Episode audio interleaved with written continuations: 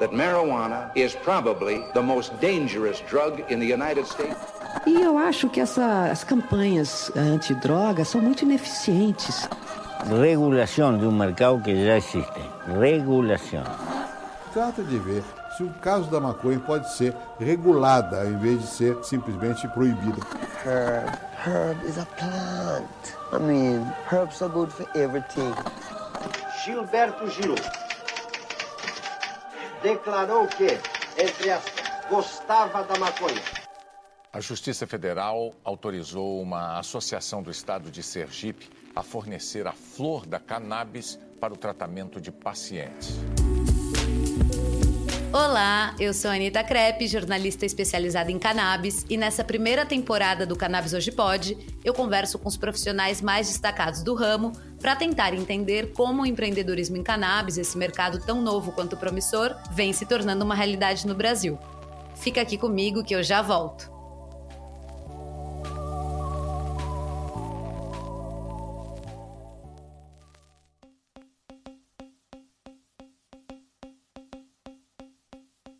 A Verdimed completou a importação do canabidiol 100mg por ml para a realização do Canabic, o primeiro estudo mundial sobre o uso do CBD no tratamento de insuficiência cardíaca conjuntiva.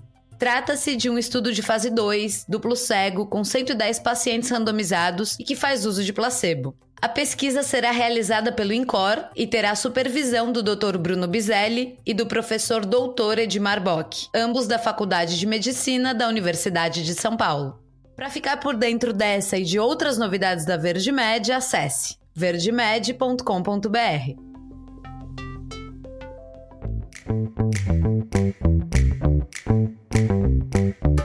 Oi, oi, oi, meu povo! Antes de chamar o nosso ilustre convidado de hoje, eu quero te lembrar que esses papos sobre empreendedorismo canábico são possíveis graças aos apoios que o Cannabis Hoje Pode recebe da USA Hemp, da Verdimed, da Biocase Brasil.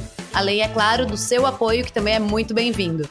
Para dar uma força, vai lá no apoia-se barra Cannabis Hoje Pode e escolhe um valor para ajudar na continuidade desse projeto que a gente faz com tanto amor, carinho e, claro, muita dedicação.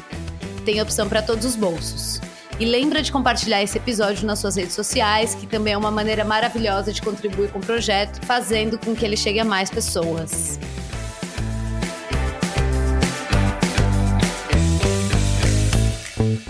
Fazendo algum esforço, é possível que todos nós nos lembremos dos tempos de colégio, das aulas de biologia, de um sujeito chamado Mendel, que cruzava diversos tipos de ervilha, revolucionando assim a genética lá no século XVIII.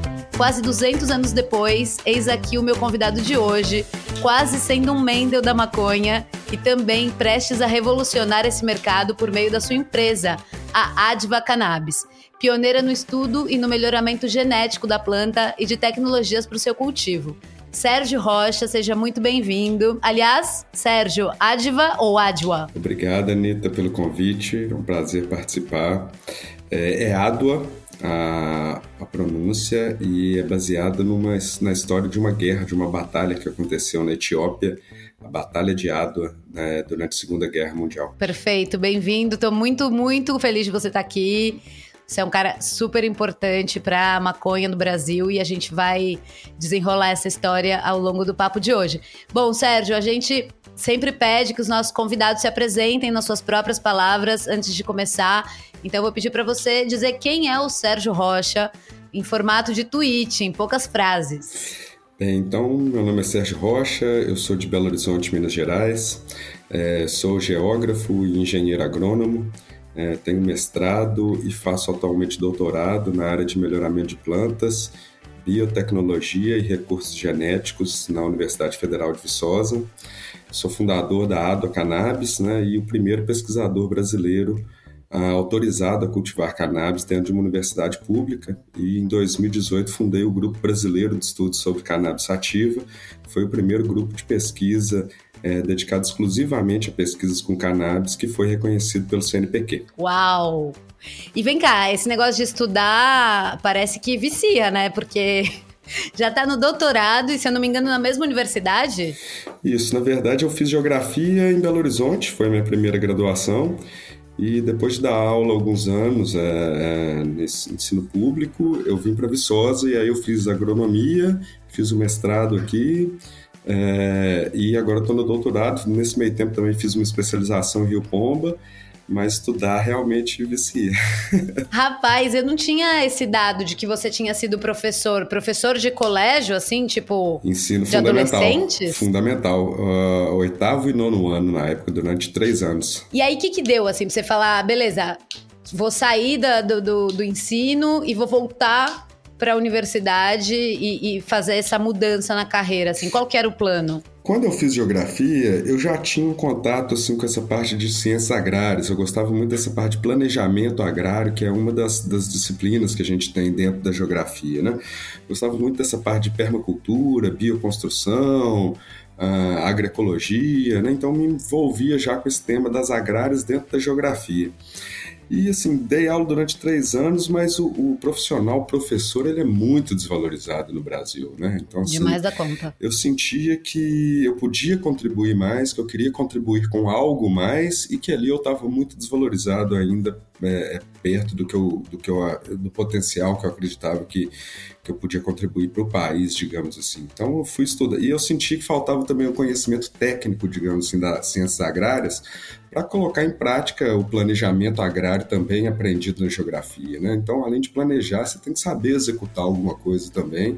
E acho que faltava esse conhecimento realmente de ciências agrárias para complementar. Então, eu vim fazer agronomia ah, nesse sentido, mas pensando, eu vou completar minha formação de geografia com uma coisa mais técnica das ciências agrárias e sempre gostei assim dessa ideia de um, um, campo também, um local mais tranquilo. Nunca gostei tanto assim, de cidade grande, acho legal para passear e tal, mas não para morar. Então via também como uma oportunidade de, de ter uma profissão também ligado mais a, a digamos, setor agrário. Assim. Maravilhoso. E nesse então, ainda assim, o setor agrário como um todo, né? Assim, para o agro, não necessariamente com a cannabis, senão para o que isso. pintasse. É, eu já tive um contato anterior com a cannabis. Eu acompanho o tema desde a minha adolescência, ali na virada dos anos 2000, né, quando o Plant Hemp foi preso. Então esse assunto começou a pipocar muito. Foi quando eu me interessei um pouco por esse tema. É, na, na geografia, eu lembro que eu cheguei a apresentar alguns trabalhos também sobre a cannabis, mas mais nesse viés da proibição, do impacto que isso gera na saúde pública, na segurança pública, né? Por que, que o Brasil perde tanto em não, não mudar essa política de drogas, né? Mas nada pensando em ciências agrárias. E quando eu vim fazer agronomia, também não foi com essa ideia de, ah, vou trabalhar ou estudar cannabis. Isso aconteceu mais ou menos na metade do curso, assim, né? É, quando eu tive um estalo e falei, acho que agora é hora de voltar para aquele assunto lá que eu tenho tanto interesse. É, foi meio que uma oportunidade mesmo que eu enxerguei naquele momento. E aí você, tipo, você lembra, assim, o que, que você estava fazendo? Ou você leu, ou você escutou alguma coisa que deu aquele, aquela eureka que você falou, opa, peraí, dá para juntar aqui Lé com Cré? É, eu vejo que no Brasil, assim, pelo menos que eu pude acompanhar, tiveram algumas ondas, né, é, da cannabis, assim. A gente teve esse momento lá do, do plant hemp, né, que assim, que eu era adolescente na época, então teve um, um movimento que começou a crescer. É, isso depois puxou ali as marchas né, da maconha, que começaram logo depois, ali início dos anos 2000, se eu não me engano, também. Né? Em Belo Horizonte, eu sei que foi em 2008 a primeira vez que a gente tentou fazer uma marcha. É, e depois esse assunto deu uma abafada. Eu acho que, que, assim, que houve uma tentativa de, de criminalizar novamente o assunto, tentaram proibir a marcha, então o assunto diminuiu, né? Então eu vi esse primeiro boom lá 2000, depois 2009 ali de novo, cresceu, abafaram, e aí em 2015 foi quando eu percebi que as mães, eu estava mais ou menos na metade do curso de agronomia nessa época. Então as mães, algumas mães do Brasil já tinham reivindicado o direito de importar medicamento né? As mães descobriram então que a cannabis podia ajudar os filhos dela, conseguiram ali importar o medicamento e aí passaram a pedir autorização para cultivar a planta, já que o medicamento era muito caro. E aí isso me chamou a atenção, porque eu já sabia desse potencial da planta, pelo que eu já vinha estudando, né? E falei, olha, uh, o Brasil depende do agronegócio a economia brasileira, e isso é uma responsabilidade que eu acho que a gente tem que entender enquanto brasileiro, a nossa responsabilidade enquanto fornecer realmente é, matéria-prima, alimento para outras partes do mundo, né? De forma sustentável, é claro, né? É, mas então eu falei, olha, o Brasil depende do agronegócio. Quando e olhei, a cannabis vem aí. Olhei para os países que competem com o Brasil no agronegócio, os principais competidores do Brasil já estavam inserindo aquela planta como uma cultura agrícola. Estados Unidos, Canadá, China, Alemanha, né, Israel, que desenvolve tecnologia para o agronegócio, né?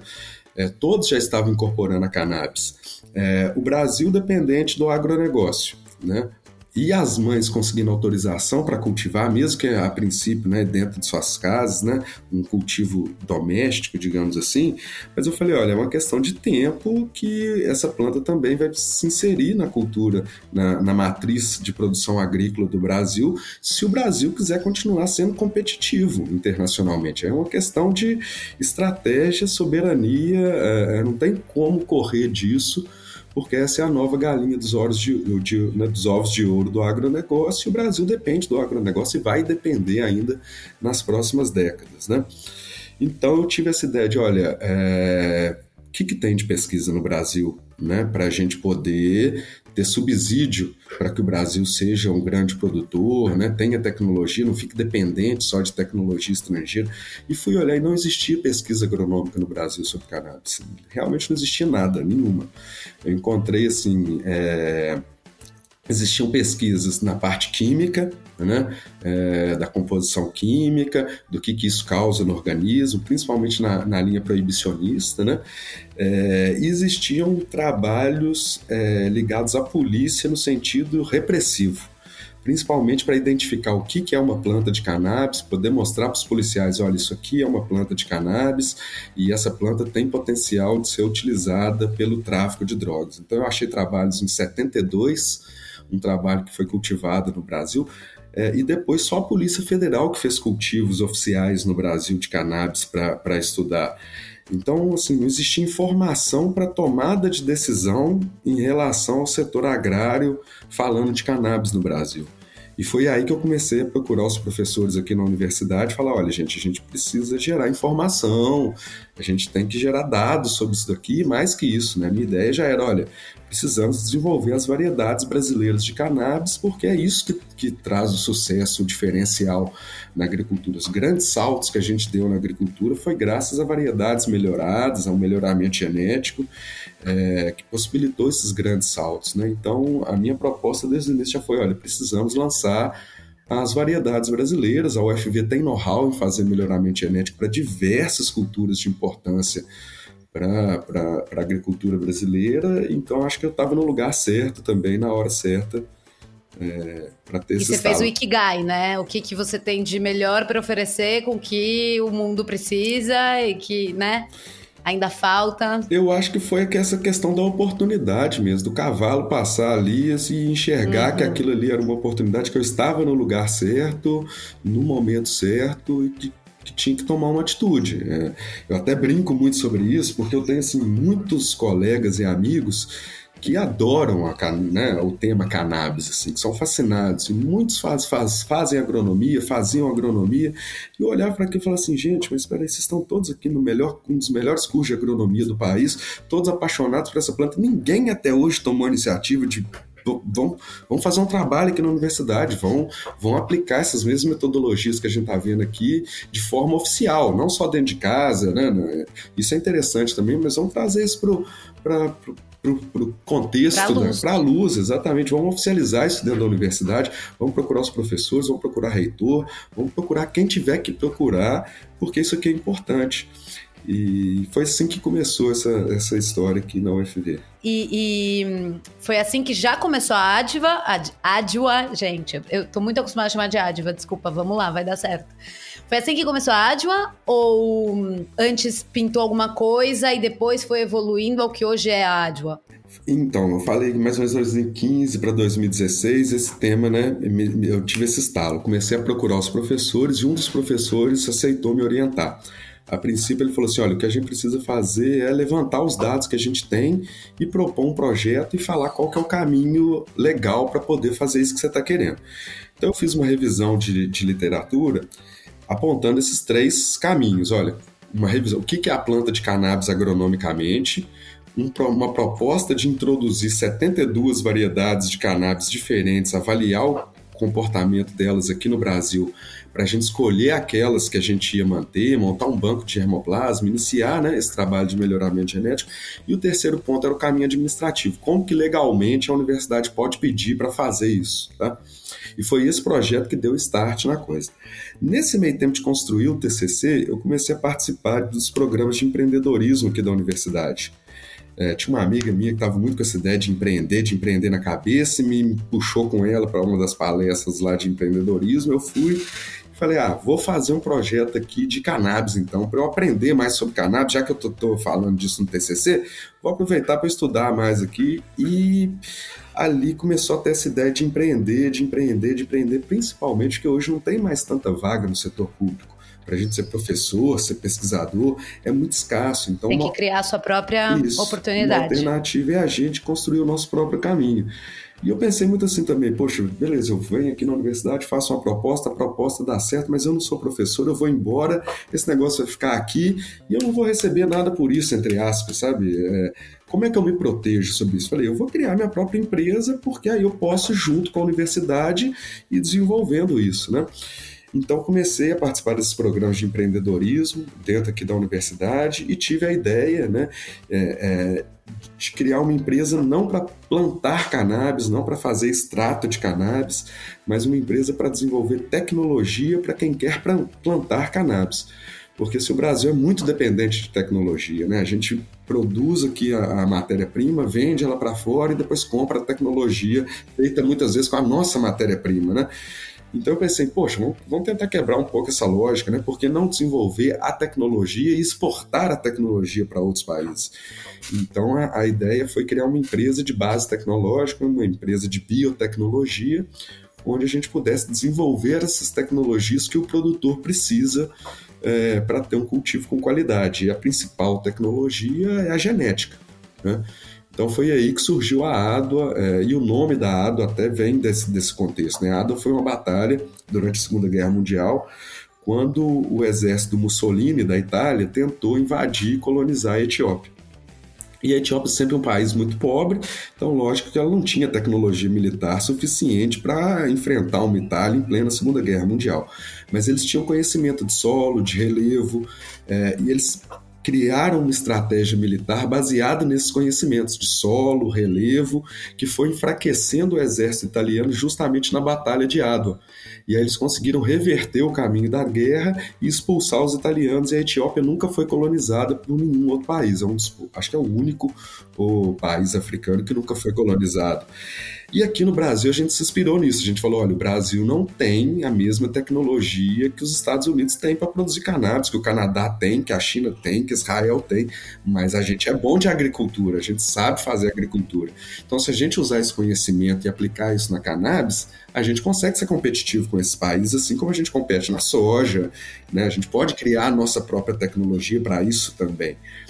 É, e aí que surgiu então a ideia da, de Adwa, né, pra, dessa batalha que aconteceu na Etiópia para impedir uma colonização, justamente para a gente não ser colonizado também por todas as empresas estrangeiras e criar empresas nacionais, fomentar o um mercado nacional, né?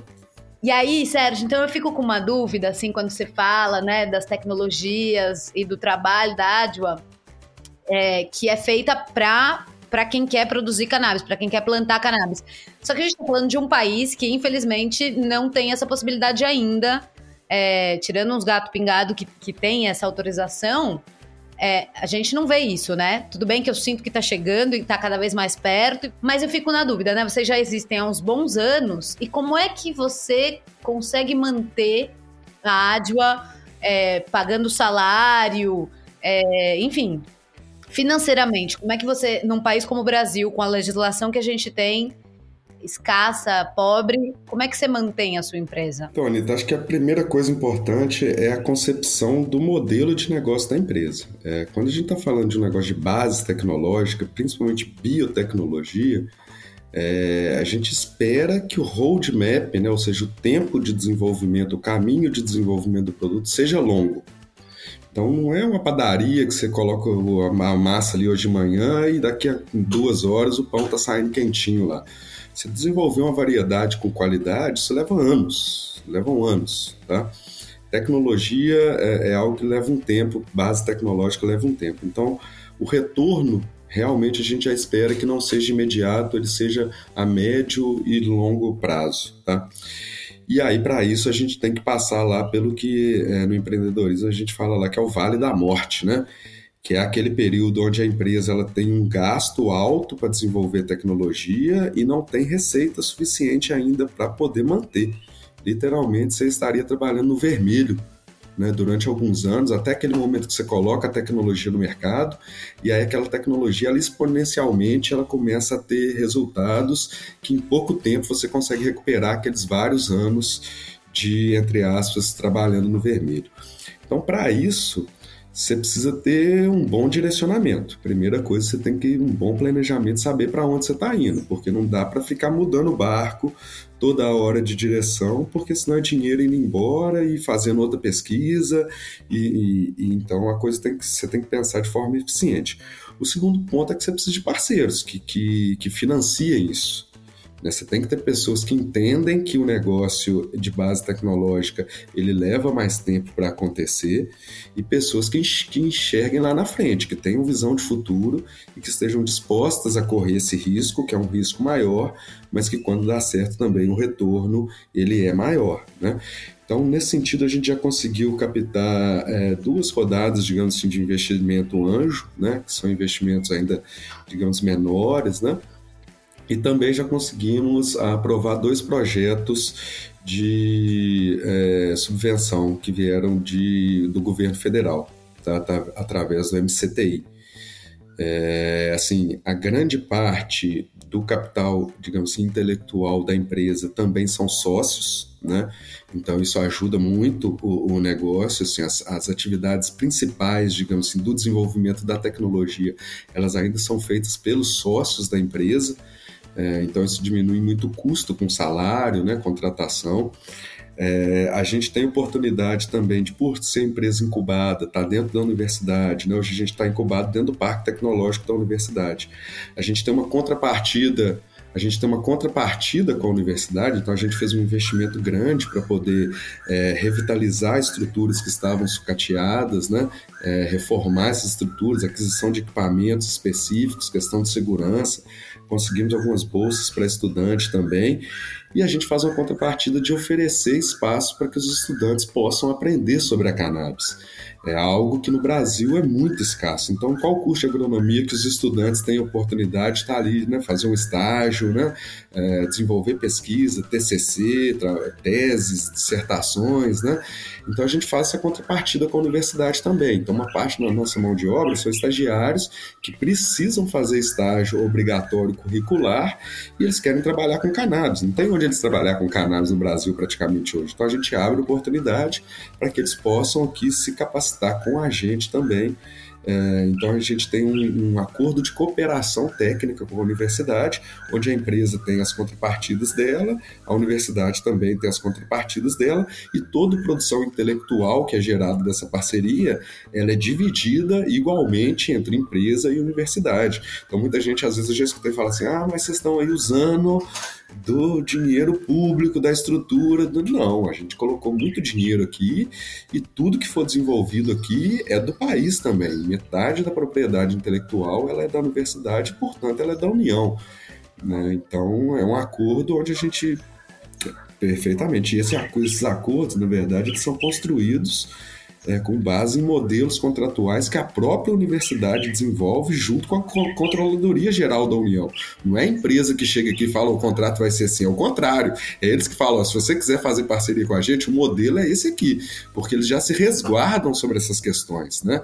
Então não é fácil fazer o que a gente faz, ao contrário, porque muita gente acha que ah, tá explorando a universidade. Não, a gente solucionou muita coisa que a universidade não conseguia é, solucionar, como por exemplo viabilizar que os experimentos fossem feitos de forma legal, conseguir recursos para executar os experimentos, muitas vezes direcionar o que vai ser feito, porque dentro da universidade os professores aqui eles têm muito conhecimento, mas de cannabis não. De cannabis eles não conhecem nada, então a gente que ensina muita coisa para eles de cannabis. Então é uma troca, né? O que a gente faz aqui realmente é uma cooperação é, entre as partes. Perfeito. E esses passarinhos que a gente está ouvindo no fundo é, do seu escritório? Você trabalha sempre com Não, esse... hoje, eu, hoje eu tô em casa. Ah, home tô... office. Tá bom também, hein? Esse som Ah, aí. Aqui é uma delícia. Aqui é uma delícia. Que lindo.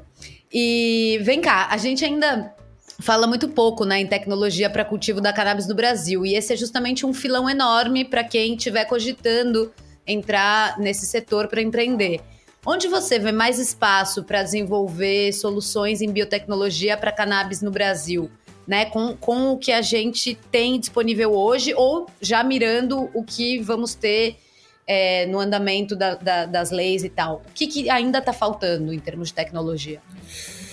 Ah, tem muita coisa para fazer, Anitta. Assim, eu acho que é, no Brasil é praticamente tudo. Na parte assim agronômica, tá? Eu vou falar assim. É, porque a agricultura, a gente se baseia muito em questões climáticas, ambientais, para falar de agricultura. Sabe?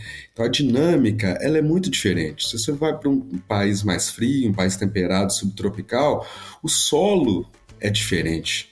Porque é um país onde você teve men menos intemperismo, né? Então, assim, você não tem um solo que a gente fala assim, um solo tão pobre, você vai ter maiores concentrações, por exemplo, de fósforo.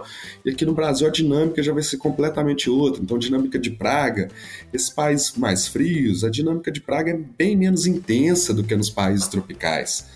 É, então tem muita coisa para ser feita, assim, muito mesmo. É como se a gente estivesse olhando hoje para a soja lá em 1950 aqui no Brasil. Tá? É, falando em questão de agricultura. Né? É, para outras ciências, talvez, a gente consiga extrapolar mais resultados que a gente tem lá fora para aqui, para o Brasil. Né? Então, por exemplo, a gente vai falar na área médica, na área farmacêutica, né? são geralmente condições laboratoriais, né? É, muito controladas. Né? É, você tem pouca interferência externa no resultado que você obtém naquela pesquisa, então você consegue extrapolar para outro país, né? um remédio. Por isso que os remédios muitas vezes funcionam assim, Bem mais rápido. amplo, É. Exatamente. Agora, quando você está falando, por exemplo, num- numa aplicação, numa genética, numa variedade de cannabis, ela é específica para cada microclima, né? para cada condição, para cada finalidade. Então, você tem uma combinação muito grande de fatores ali. É, e aí, isso vai influenciar na adubação, porque cada variedade precisa de uma adubação diferenciada, e aí controle de praga, porque uma variedade ela é mais suscetível à praga do que outra. Né? Então, nessa parte que eu falo assim, da porteira para dentro, digamos assim, né? A gente ainda tem praticamente tudo para fazer para cannabis que já foi feito para outras culturas. E aí a gente pode pegar um pouco também da parte de processamento pós-colheita, maquinário, né, que a gente vai precisar para fazer o processamento pós-colheita. Fora do Brasil já existem máquinas para fazer isso. É, mas aí, se a gente for importar uma máquina dessa, olha o custo que vai ser para a gente pagar isso em dólar, né? Importação. Vale mais a pena frete buscar aqui, tal. né? Uma saída. Às vezes, às vezes a gente já poderia ter, por exemplo, esses cursos de engenharia agrícola, né, que trabalham aí com, com desenvolvimento de máquinas, né, é, pensando em desenvolver máquinas para esse setor, né, é, para a parte de colheita, processar, mecanização agrícola, né, digamos assim, como um todo. Olha aí as dicas todas do Sérgio Rocha pra gente. Espero que vocês tenham anotado, ouvintes, agrônomos, profissionais, investidores. É, e aí, falando ainda sobre tecnologias pioneiras, e aí mais especificamente dentro da Adwa, sei que no ano passado vocês tiveram é, que ir para o Uruguai testar uma dessas tecnologias no cultivo de lá. Por que fazer isso lá e não no Brasil? Quais foram os empecilhos? É, essa tecnologia o software, é um software personal grower. É, ele foi o primeiro produto da empresa, tá? É, e a gente primeiro a gente desenvolveu ele aqui, é, a gente acabou de desenvolver ele na verdade, a gente fez uma primeira validação a nível, digamos assim, laboratorial, tá? Aqui nos cultivos aqui junto com a universidade. É, depois a gente precisava de um ambiente real, digamos assim, um ambiente comercial, uma produção é, é, com escala comercial para poder validar a tecnologia. No Brasil hoje, tirando ali a, a Abrace, né? A, a, a PEP, que é a segunda maior associação, também já tem um cultivo maior, mas tirando essas duas associações, a gente ainda tem cultivos bem modestos, digamos assim, né? É, então a oportunidade que a gente viu foi validar isso lá no Uruguai, que é um, um- mercado que já está regulado já há alguns anos, e lá a gente tem a oportunidade de ter esse ambiente, digamos assim, real, né? É, um ambiente de campo real, com escala de produção real. Então foi a estratégia que a gente usou. É, foi, foi legal a validação, assim, a gente viu que, que tem potencial o aplicativo já para ser é, utilizado lá fora. E agora, inclusive, a gente está buscando aqui um parceiro para viabilizar, ampliar a nossa equipe de TI, para a gente poder ter uma equipe que consiga atender a escala que a gente já tem lá no Uruguai, por exemplo a gente tem equipe para poder dar suporte para cliente, né? Hoje a gente, nossa equipe de TI, ela é ainda reduzida, porque não é o foco, digamos assim, maior da empresa, né?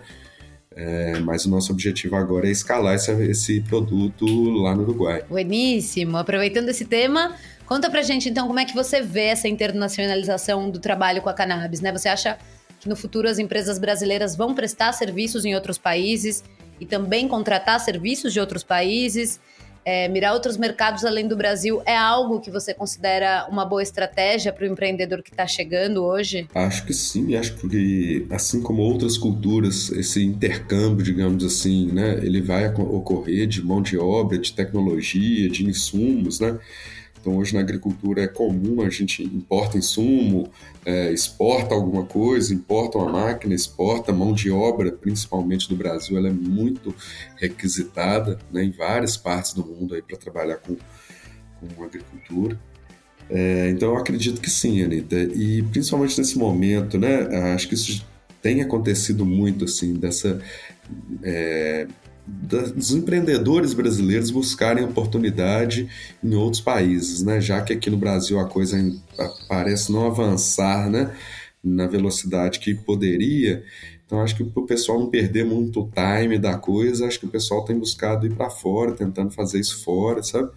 E acho que dependendo do negócio, é, é, pode ser uma oportunidade. Acho que as pessoas só têm que ficar atentas assim nesse boom da corrida do ouro também, as pessoas não podem também se precipitar demais, acho que tem que dar uma estudada antes. Não aceitar qualquer coisa, é, né? Não é, não sai correndo atrás de qualquer coisa, assim, do nada, sabe, fazendo nenhuma loucura, vendendo tudo sem ter um plano. Acho que é, pode ser um pouco arriscado também, principalmente quando você vai para fora, quando você não, não conhece a cultura do local, não tem um contato, não tem um suporte lá fora. Acho que esse risco pode aumentar né? E exponencialmente dependendo do tipo de negócio, né? Boa. Vem cá, conta pra gente como é um dia clássico na sua vida dentro da Adwa. Sempre tive a curiosidade de saber quanto tempo você passa dentro de um laboratório, ou no cultivo, ou administrando a empresa.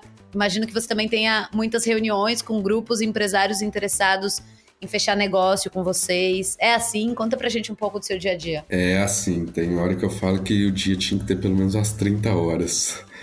Sim, porque além da, da parte de empreendedor, eu também estou fazendo doutorado ainda, né? Então ainda faltam algumas disciplinas, tem mais um semestre de disciplina, tem tese, né? De doutorado para poder é, escrever, é, então assim dá trabalho. Mas geralmente eu passo assim durante a semana umas três manhãs dedicadas no cultivo, pelo menos, tá? Hoje inclusive, aí são várias atividades a atividade de manutenção. Hoje, por exemplo, eu fiz manutenção do sistema de irrigação. Aí tem época que é plantio mesmo, atividade com as plantas, colheita. Uh, então, são atividades variadas, né? É, tem a parte também de análise de dados, depois ir para o laboratório, ajudar o estagiário a fazer análises laboratoriais mesmo para saber a composição química das plantas, né? Quanto de THC, de CBD, de CBG que, que tem ali naquela amostra e depois toda a parte de estatística, analisar os dados, né, é, preparar relatórios para tomada de decisão, né, é, essa é a parte, digamos assim, do, um diretor de P&D, tá? Seria mais um diretor de P&D, então, que a gente está falando aqui. E é muito louco isso, né? Porque você tem, tem desenvolvido, ou já tinha desenvolvido antes, várias frentes, né, dentro da sua empresa. Então, eu fico me perguntando, né? Porque você praticamente não teve uma história prévia a cannabis, né? Teve é, a, a, ensinança, não sei nem se existe essa palavra, tô pegando do espanhol, ensinança, de, é, do ensino fundamental, e aí chegou já na cannabis. Então, como, como se deu, né, na sua, como você analisa, inclusive, essa sua trajetória tão diferente da grande maioria de outros empreendedores que normalmente tiveram outras experiências, é, E aí, em que momento você conseguiu desenvolver tantas habilidades é, que fazem a sua empresa ter esse grau de importância que está entre as primeiríssimas do Brasil, né? Conta pra gente. Acho que assim, Anitta, eu tive outras oportunidades em outras, outras áreas da vida, assim, né? Então eu já trabalhei em telemarketing, já fui supervisor de telemarketing durante algum tempo, que é um, um negócio onde você aprende muito. muito dentro do telemarketing, por incrível Também que pareça, trabalhei. assim, sabe? É. É, o grau de pressão e às vezes de responsabilidade e muito novo, ter que apresentar resultado para grandes empresas, sabe? Então acho que isso ajuda liderança, de você ter que lidar com 22 pessoas na sua equipe, ser responsável pelos resultados ali. É, a própria trabalhar em escola, né? Assim, isso também ajuda a gente muito em questão de apresentação, de falar em público, saber como lidar com as situações, né? É, já então assim já tive a oportunidade de trabalhar com muita coisa e isso vai ajudando a gente a criar uma casca a, a, a ter experiências diferentes sabe? Essa parte empreendedora assim na minha família não tem empresários então eu nunca tive uma vivência empresarial. Isso assim até hoje eu aprendo muito é, e aprendi bastante principalmente aqui no, no parque tecnológico nos primeiros anos da empresa assim é, aprendi muita coisa assim do beabá do, do empreendedorismo, digamos assim, né? É, mas até hoje aprendo muito, porque tem que lidar com o pessoal do TI, que é totalmente diferente, totalmente diferente. Você tem que lidar com professores, né? Você tem que lidar com a alta de autarquia da universidade, você tem que lidar com grandes empresários que são investidores, você tem que lidar com a com poder público, você tem que lidar com academia, é, com questões da própria pesquisa científica, né? Então você tem que ser um pouco multi realmente, assim, e estar tá disposto a aprender. Acho que é importante, assim, ser, ser, curioso e gostar de aprender. Conhecimento não ocupa espaço, né? É, então, assim, isso é muito importante. Você está com o ouvido atento, ser humilde, que você não sabe tudo, que você precisa aprender, que tem alguém que sabe mais que você né? e que é importante se escutar essas pessoas, saber é, ser corrigido, escutar não. As pessoas têm um ego muito, às vezes, muito inflado de não, não saber, a pessoa vir e dar um feedback negativo e falar, você estava errado, isso levar que você fez pessoal. não pode ser feito. É. E levar para o pessoal, sabe? Então, assim, isso a gente tem que aprender muito com os erros, né? É, acho que isso ensina muito. É, e tem uma coisa assim que tem que ter um jogo de cintura muito grande que é com o ativismo. Assim, a, o ativismo, Fale às mais. vezes, da cannabis atrapalha. Também acho, cara. assim, São as pessoas, demais. Às vezes estão tão, tão, tão emocionadas com aquilo ali, levam tão pro pessoal que perdem um pouco da estratégia, per, perdem a calma de saber, olha, aqui é o momento de falar isso, de tom, sabe? E isso atrapalha. Então, o fogo amigo também é um problema no setor da cannabis, tá? Isso, assim, eu falo por, por experiência própria. Tanto de gente que eu já vi falando, ah, mete o pau na ADA porque a empresa é capitalista. Aí eu falo assim, cara, se fosse uma pessoa branca é, fazendo a mesma coisa que eu estou fazendo aqui, ninguém ia estar tá reclamando, ia estar tá todo mundo falando, tá normal, é isso mesmo, tem que empreender, tem que ganhar dinheiro, tem que fazer e tal. Mas aí vai o negro lá fazendo uma coisa dentro do ambiente acadêmico, onde a maioria é branca, que viaja para a Europa e faz coisa que essa galera que tem dinheiro, que é filho de empresário, que vem não sei de. não consegue fazer. Isso incomoda, sai na net, isso incomoda, entendeu, Anitta? Então, esse jogo de cintura é uma coisa que a gente só aprende na prática, não tem, não tem manual nenhum que ensina, não. E vem cá, isso ao longo de quantos anos? Com quantos anos você tá, Sérgio? Tô com 38. Rapaz, eu achei que você era mais novinho. Você tem uma cara bem Não. de novinho, né? Mas não, não que você seja velho, né? Longe disso, mas assim, eu achei que você estava tipo com 28. E eu falar, gente, Ah, o rapaz nasceu já pronto, porque com 28 a gente ainda não, tem já- essa já- clareza. já. É, eu, eu concordo. Assim, aqui na universidade eu lido com muita gente mais nova, né? É, geralmente uns 10 anos mais novo, pelo menos. Então, a gente vê que é uma questão também de time das coisas, né? De, de- do momento que a pessoa tem da experiência. Claro, quando eu tinha lá 16, 20 anos, eu também. Provavelmente eu era um desses ativistas assim, que Sim. não queria nem saber, só ferro e fogo e, e chute na porta, né? E às vezes não é assim que a coisa funciona, né? A gente também tem que ter uma responsabilidade, a consequência das coisas, né? Medir a consequência que uma atitude pode ter. Então, levar o assunto a sério, né? E, e, ser de uma outra época, né, Anitta? Da época que a polícia não podia nem ouvir falar de, de maconha, ninguém podia ouvir falar de maconha, que as famílias é, é, é, colocavam os filhos em clínicas, né, por conta de, de maconha. Claro que isso ainda existe, mas muito menos, né? Então a gente saber das consequências também da coisa para tratar a coisa com a seriedade devida, né? É, maconha não é camomila. Maconha não é, não é tabaco, não é álcool, não faz, não tem o mesmo mal, mas acho que também a gente comparar maconha com chá de camomila é muito inocente, sabe? É, tem várias outras implicações que a sociedade já construiu uma estrutura que faz com que a gente tenha que tratar com, uma, com cuidado, com uma seriedade, entendeu? Porque, poxa, dentro da universidade, cheio de gente branca, intelectual, que viaja para a Europa, aqui eles podem falar de maconha do jeito que eles quiserem, mas a consequência vai lá para a favela. Na hora que a polícia invade, dá tiro lá. Então, aqui as pessoas têm que ter consciência de, poxa, como é que a gente trata esse assunto? Sabe? Porque a consequência vai muitas vezes pra, afeta pessoas que estão em esferas mais abaixo da sociedade. Então a gente tem que ter uma certa responsabilidade de como lida com esse assunto. É isso.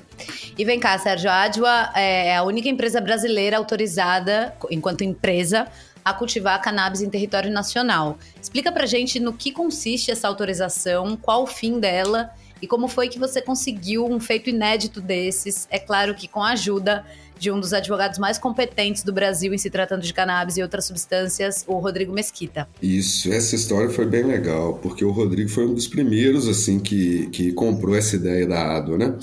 A gente conheceu num evento e eu mostrei para ele um pouco dos trabalhos que eu estava fazendo. Falei, oh, a minha ideia é essa aqui, ó, fazer uma empresa para desenvolver cannabis, para poder plantar cannabis no Brasil. E ele entendeu e falou: não, nós vamos plantar cannabis no Brasil todo.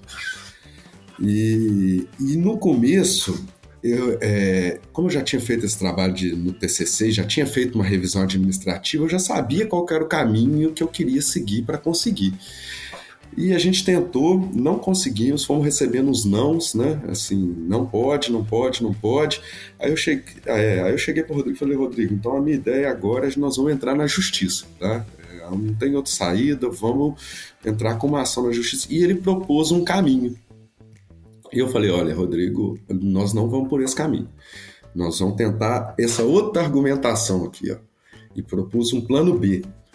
Expliquei para ele com calma e assim, o Rodrigo, um ótimo advogado, realmente com uma sensibilidade muito, né, muito grande para entender. Ele captou qual era a ideia da coisa, né, qual era o sentido daquela argumentação, acreditou e aí redigiu uma tese em cima daquela, daquela ideia que eu tive do plano B, né? É, e a gente teve sucesso nisso. Né? A gente conseguiu na Justiça Federal autorização na época para executar a minha pesquisa de mestrado. Tá? É, depois a gente entrou com uma segunda ação semelhante para expandir a pesquisa para o Departamento de Engenharia Florestal também. Então a gente conseguiu, eram duas autorizações em meu nome a princípio, né? O CPF Sérgio, o pesquisador Sérgio, é, pedindo autorização para poder fazer a pesquisa dele. Depois de um tempo, a gente agora já a gente já tinha uma certa segurança para poder trabalhar, então a gente voltou lá no primeiro plano, que era a sugestão do Rodrigo inicial. Então agora vamos lá no plano A, que é um caminho mais longo, né, é, é mais amplo, é, dá um passo maior para a empresa, mas é mais difícil de conseguir, leva mais tempo. Então realmente teria que ser no momento posterior, a posteriori, foi, a gente falou, agora que a gente já tem a segurança inicial, vamos pegar aquele boi pelo chifre lá e vão, vamos tocar essa segunda uh, ação. E foi quando deu certo que a gente conseguiu uma autorização para o CNPJ da empresa. Né? Então, a, a gente tem uma autorização no CNPJ da empresa que pode atuar em qualquer local do país para cultivar cannabis, processar cannabis, é, desenvolver qualquer tipo de produto, qualquer tipo de tecnologia e registrar patentes é, dessas tecnologias, é, seja elas quaisquer forem. E aí, falando de patente, né? Toda vez que eu ouço ou leio patente, eu fico meio. É, horrível, vou ter que usar um termo em inglês, gente. Mixed feelings. Que eu, eu fico meio sem entender se aquilo de. É porque assim, né? A gente está acostumado também a ver patente de, de uma, uma farmacêutica, por exemplo, que tentou patentear. Eu não vou citar o nome porque eu não quero ser processada, mas ela tentou é, patentear o CBD. E, e assim, né? Isso não se faz, não existe. Mas aí, quando vem uma patente da Adva, eu queria entender qual é a patente essa que tá rolando, porque eu sei que tá rolando, né? Eu li recentemente uma história, mas não, não tô totalmente a par. Queria que você explicasse assim rapidamente sobre o que é essa patente e, e como funciona uma patente, assim, tipo, para minha avó entender. Uhum. Patente, na verdade, quando está sendo divulgado na mídia o termo patente, ele está sendo utilizado de uma forma genérica. Tá? Existem tecnologias que são passíveis de serem patenteadas, que é o que? Você proteger a propriedade daquela tecnologia. Quem que desenvolveu isso? Quem foi o pesquisador? Qual foi a empresa? Quem botou grana e quem botou intelecto, né? não só a grana. Quem foi que pensou, que criou, que estudou, que testou, que validou, né? Enfim, quem, quem quem criou isso daqui e né, quem financiou isso daqui. Então você tem que proteger essas pessoas, porque tempo, dinheiro, intelecto, enfim. É, existem produtos, tecnologias que podem ser patenteadas. Por exemplo, uma tecnologia que está dentro de um celular, uma tecnologia de um carro. Né? Existem, por exemplo, outros tipos de proteção intelectual, por exemplo, um software. Um aplicativo ele não tem patente, mas você pode fazer um registro de software para registrar quem foi o desenvolvedor daquele aplicativo, daquele software. Uma planta, ela não pode ser patenteada pela lei brasileira, tá? Mas você pode protegê-la. Significa o quê? Se eu fui lá e, com os meus pesquisadores aqui, desenvolvi uma variedade de cana-de-açúcar, que ela é mais doce, que ela produz mais, que ela resiste a uma praga. Poxa, as pessoas pesquisaram, estudaram, fizeram teste, gastaram dinheiro para desenvolver aquilo ali, e tem todo um intelecto ali, tem toda uma propriedade intelectual para criar algo novo. Então você vai e protege aquela tecnologia, mas isso não é uma patente, é uma proteção do cultivar. Então, popularmente, o pessoal fala que é tudo patente, tá? Agora, o que, que pode ser patenteado numa planta? Tá? Uma tecnologia que esteja embarcada na planta. Aí, a tecnologia ela pode ser patenteada. Então, vou dar um exemplo, que a ADA não trabalha com esse tipo de tecnologia, mas vou dar um exemplo de algo que pode estar embarcado numa planta, que é transgênico. Se você faz o transgênico, a tecnologia para fazer a transgenia, ela está embarcada dentro da planta transgênica. Então aquela planta ela pode ser patenteada porque dentro dela tem uma tecnologia que a tecnologia ela pode ser patenteada. Aí sim, aquela variedade que tem aquela tecnologia, ela pode ser patenteada. Outro exemplo, edição, uma edição gênica, que não é transgênico. Você pode fazer edições gênicas de outra forma. Você pode patentear aquela tecnologia que está embarcada na planta. Mas a planta em si, ela não pode ser patente. Se o melhoramento genético foi feito, digamos assim, no formato tradicional, sem essas tecnologias embarcadas, o que você pode fazer é proteger a cultivar. Falar, olha, isso aqui quem desenvolveu fui eu, então se você quiser usar essa planta, você vai ter que pagar royalty. Tá. E aí, no caso da Adwa, porque eu vi lá, né, aquela, aquela manchete da super maconha. Da super maconha, é. sim. No nosso caso, é proteção de cultivar. Tá. tá. Popularmente é chamado de patente porque no senso comum todo mundo conhece é mais fácil o termo de entender. patente. Sim. Isso, mas no caso de plantas é uma proteção do cultivar. E, e, o que, que é essa proteção nesse caso específico? É melhoramento. A gente desenvolve uma variedade que a gente tem que tem características específicas, então eu quero comercializar isso para o mercado, porque ela é diferente das outras que tem aí, fui eu que desenvolvi isso. Então, assim, eu quero colocar isso para o mercado, mas eu quero garantir que ninguém vai sair copiando sem me pagar os royalties daquilo que eu desenvolvi. Mas por que super maconha nesse caso? Ah, super maconha é porque a gente é o melhor. Foi um termo, né, que, que o pessoal da, do jornal colocou, mas mais para falar da questão que é uma planta melhorada. Ah, tá. né, que o objetivo é que a planta produza mais, seja mais resistente. Tá. Tá. Não, perfeito, entendido. E, Sérgio, já finalizando, conta pra gente as novidades, é, os planos, os próximos passos da Adwa para nossa audiência? Olha, é... para o segundo semestre a gente deve colocar um produto no mercado. É... A gente conseguiu desenvolver uma formulação aqui de um fertilizante que, quando a gente comparou com alguns produtos que já estão aí no mercado, produziu 25% a mais de flor seca Uh, e a gente é acredita que a gente vai conseguir colocar isso com um preço bem abaixo assim, do, do que está sendo praticado no mercado, então um produto mais acessível é, e que produz, faz a planta produzir mais, né? Uh, então a gente acha que isso aí já pode ser um, um diferencial, uh, já que já existem muitas pessoas autorizadas a cultivar claro. no Brasil, né, legalmente. E vai entrar tipo nos grow shops? A ideia é essa. A ideia é essa. A gente está agora buscando as parcerias para poder colocar isso nas grow shops, uh, talvez um canal de venda também direto nosso. E esse vai ser o primeiro produto de vocês? Esse vai ser o primeiro produto que a gente vai realmente escalar, colocar de forma escalável no mercado. Uau! Tá? Que noticiona! É, é, chama Do Green. Do Green. Já tem até. tem nome. Muito bom. É, essa é uma, essa é a ideia, né? A gente espera agora aí que também a gente consiga esse registro nessa proteção do cultivar, né? Que a gente solicitou já. É, e o software, né? Esperamos aí que a gente consiga agora aí é, também conseguir um, um, um, parceiro, um parceiro para conseguir escalar isso lá no Uruguai. É, porque eu acho que vai dar uma ajuda legal também para os produtores, assim, né? Então é uma coisa legal também. É, acho que é isso. Os principais estão querendo expandir nossa área de cultivo aqui também. Vamos ver se esse semestre a gente consegue ampliar aqui um pouquinho. E vem cá, é, por que só no Uruguai? De repente não na Colômbia? Porque na Colômbia a gente sabe que tem também, né? Uma produção importante. Sim, o aplicativo, assim, ele consegue ser utilizado em qualquer local do mundo, Anitta, uhum. tá? É, a gente está pensando no Uruguai primeiro porque a gente já teve essa abertura lá, então talvez seja mais fácil começar por lá. Mas a ideia é que sim, se a gente conseguir um parceiro para ter essa equipe, a ideia é que a gente comece aqui em toda a América do Sul, é, porque fica mais fácil o contato, mas depois talvez para outros países também. Perfeito! Nossa, estou muito feliz com essas novidades. Quero escrever mais detalhadamente sobre cada uma delas, depois vamos conversar. E isso, chegamos ao, estamos chegando ao final, chegou a hora dos quadros, bora lá? Bora lá.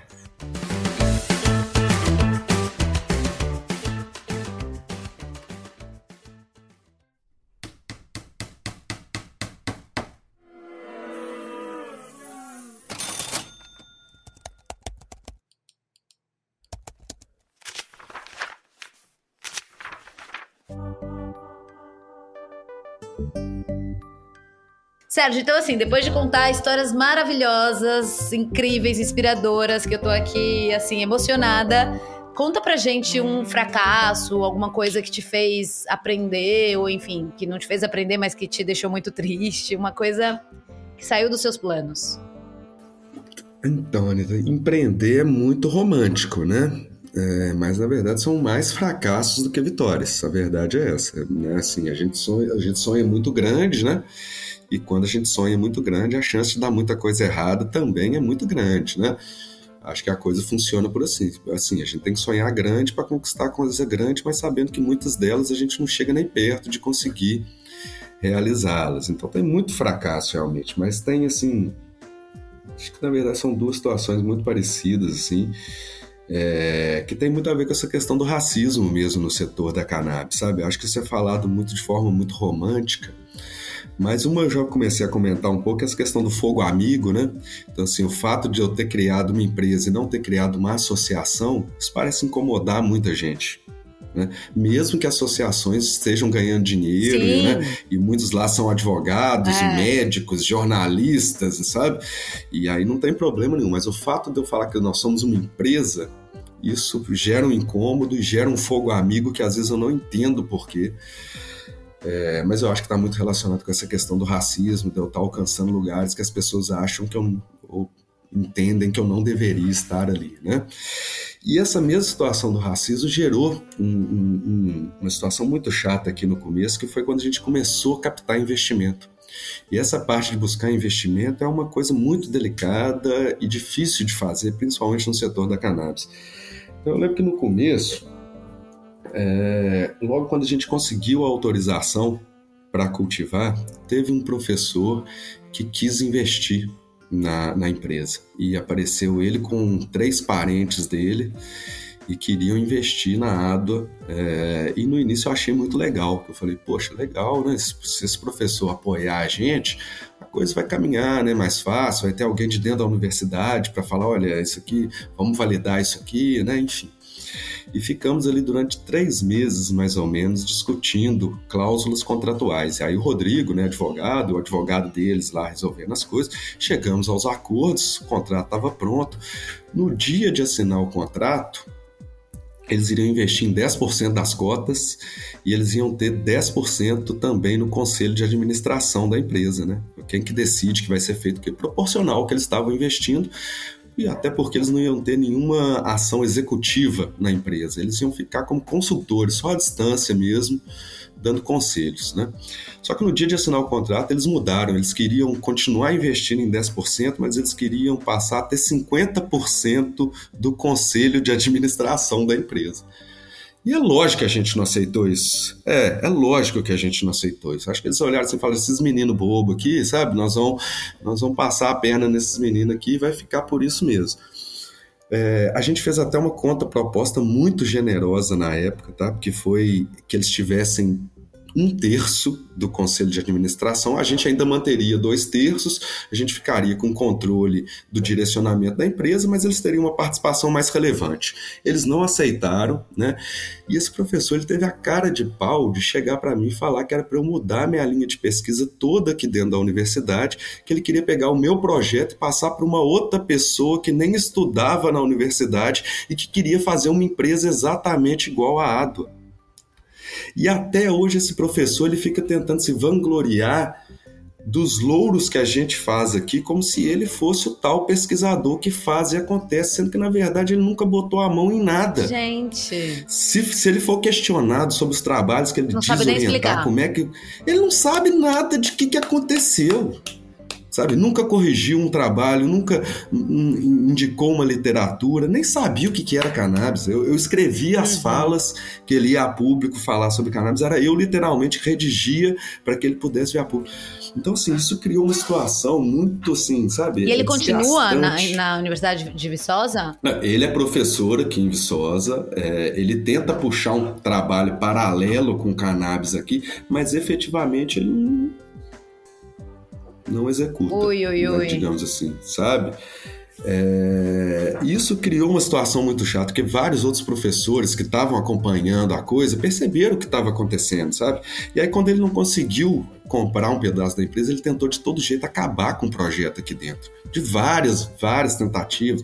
Né? A gente teve que acionar a universidade oficialmente. Estou falando isso assim, porque isso foi oficializado aqui dentro da universidade, criou-se todo um constrangimento aqui dentro, sabe? É, então, assim, eu, era, eu não tinha experiência com essa questão empresarial e é ali na base da porrada que a gente vai aprendendo. Ainda bem que a gente teve uma certa malícia de percebendo como é que é a coisa, então eu comecei a registrar, grave e-mail, né, registro uma, uma reunião, para a gente não ficar desamparado como é que a coisa estava acontecendo, sabe? Mas, então, assim, é uma experiência negativa e que eu vejo que é mais comum do que a gente é, é, imagina, porque as pessoas nem todas são éticas, né? Quando a gente está falando de negócio, de dinheiro e tal, aquela pessoa que é bonzinha vira outra coisa, né?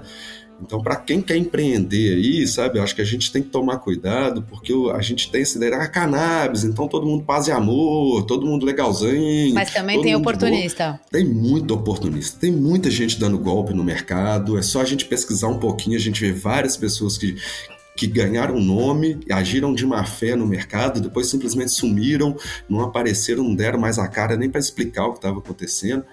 Então, assim, é, para quem quer empreender, é bom ficar esperto, porque a gente acha que é cannabis, é todo mundo gente é. boa, paz e amor, mas tem muita gente querendo se dar bem em cima dos outros aí, tem que tomar cuidado. É isso. E vem cá, Sérgio, agora vamos falar de coisa boa. Coloque-se na pele de um empreendedor que queira entrar na indústria da cannabis. Essa pessoa tem, tipo, 30 mil reais, assim, dando sopa na poupança. Se você fosse essa pessoa, no que você apostaria hoje no Brasil? Eu acho que a pessoa, em primeiro lugar, ela tem que saber qual que é a aptidão dela. O que, que, ela, que, que ela entende, né? Se ela quer ser o um empreendedor, é ela que vai fazer, então ela tem que investir em algo que ela sabe fazer. Não adianta ela querer inventar, empreender numa coisa que ela não domina, que ela vai ter que trazer muita gente que domina, ela vai gastar muito dinheiro, 30 mil reais não vai dar para fazer.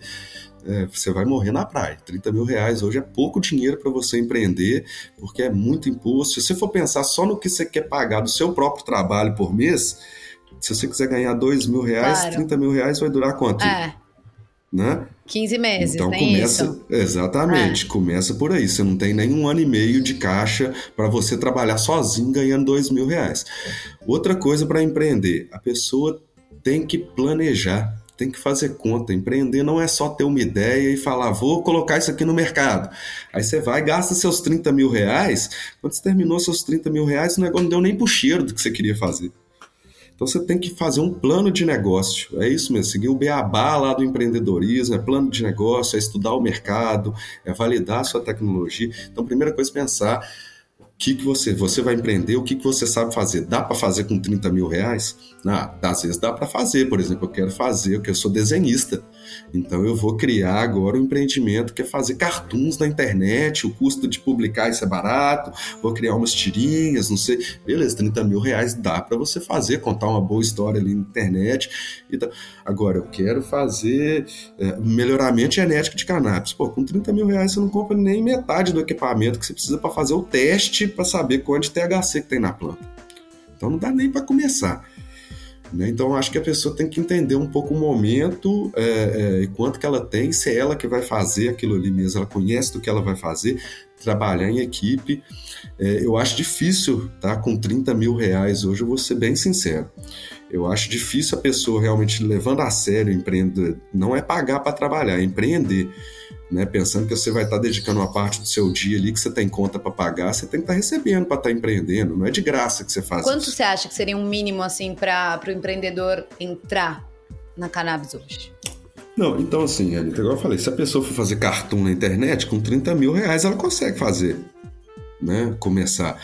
Se ela quiser mexer com alguma coisa física, que ela vai precisar de uma loja, que ela vai precisar fabricar, comprar embalagem e eu não sei se com menos de 200, 250 mil reais eu animaria correr o risco de, sabe, tendo uma segurança para fazer isso assim, é, eu acho que é pouco dinheiro. Hoje as coisas estão muito caras, o custo é muito caro, funcionário é caro, né, internet, tudo, tudo você tem que gastar. Então, eu pensaria bem assim, é, é, é antes de sair empreendendo com qualquer recurso que estiver guardado na poupança ali, se, talvez seja melhor você investir em empresa de cannabis na bolsa do que abrir o seu próprio negócio de cannabis com 30, 50 mil reais. E para investir como investidor anjo, por exemplo, não tem mínimo, né?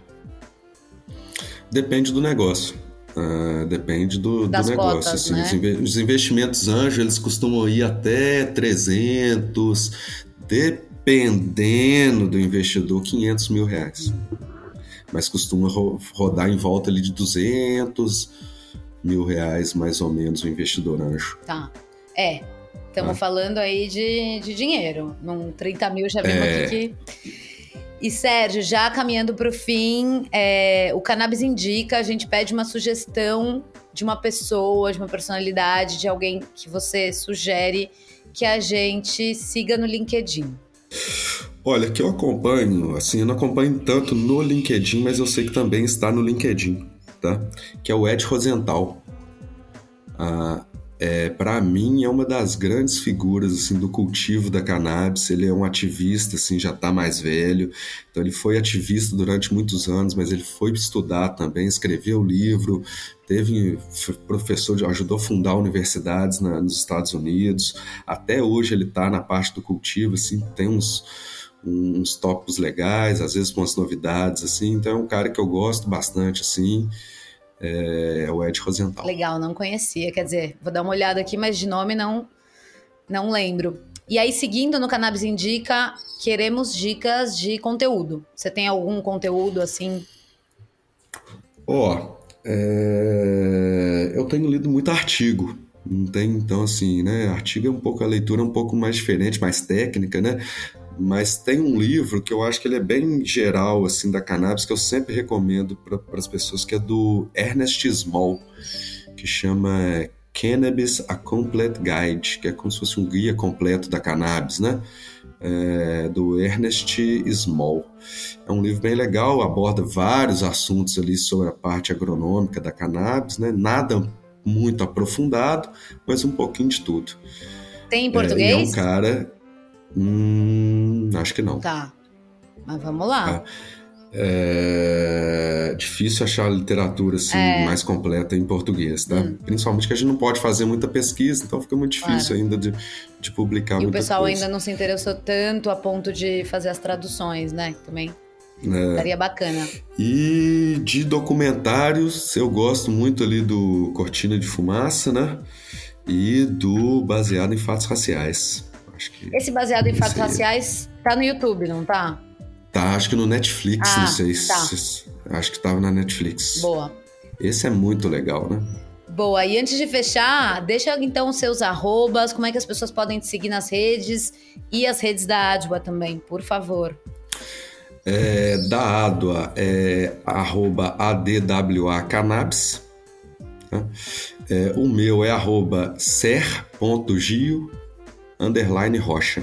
Então, Sérgio é separado por um ponto, ser.gio underline rocha. Muito massa, é Sérgio. É Como sempre, conversar contigo é um prazer, baita trajetória inspiradora. Você é sem dúvida uma figura central que vai perdurar por muitos e muitos anos no universo canábico brasileiro e internacional. E eu quero estar tá observando bem de perto essa sua caminhada. Muito, muito obrigada por ter vindo conversar com a comunidade do Cannabis hoje. Valeu demais. Muito obrigado, Anitta. Obrigado pela oportunidade. Parabéns pelo seu trabalho também aí. Espero que tenha muitas flores ainda aí durante muitos anos. E parabéns pelo sucesso. E precisando, tamo junto. Tamo junto, arrou.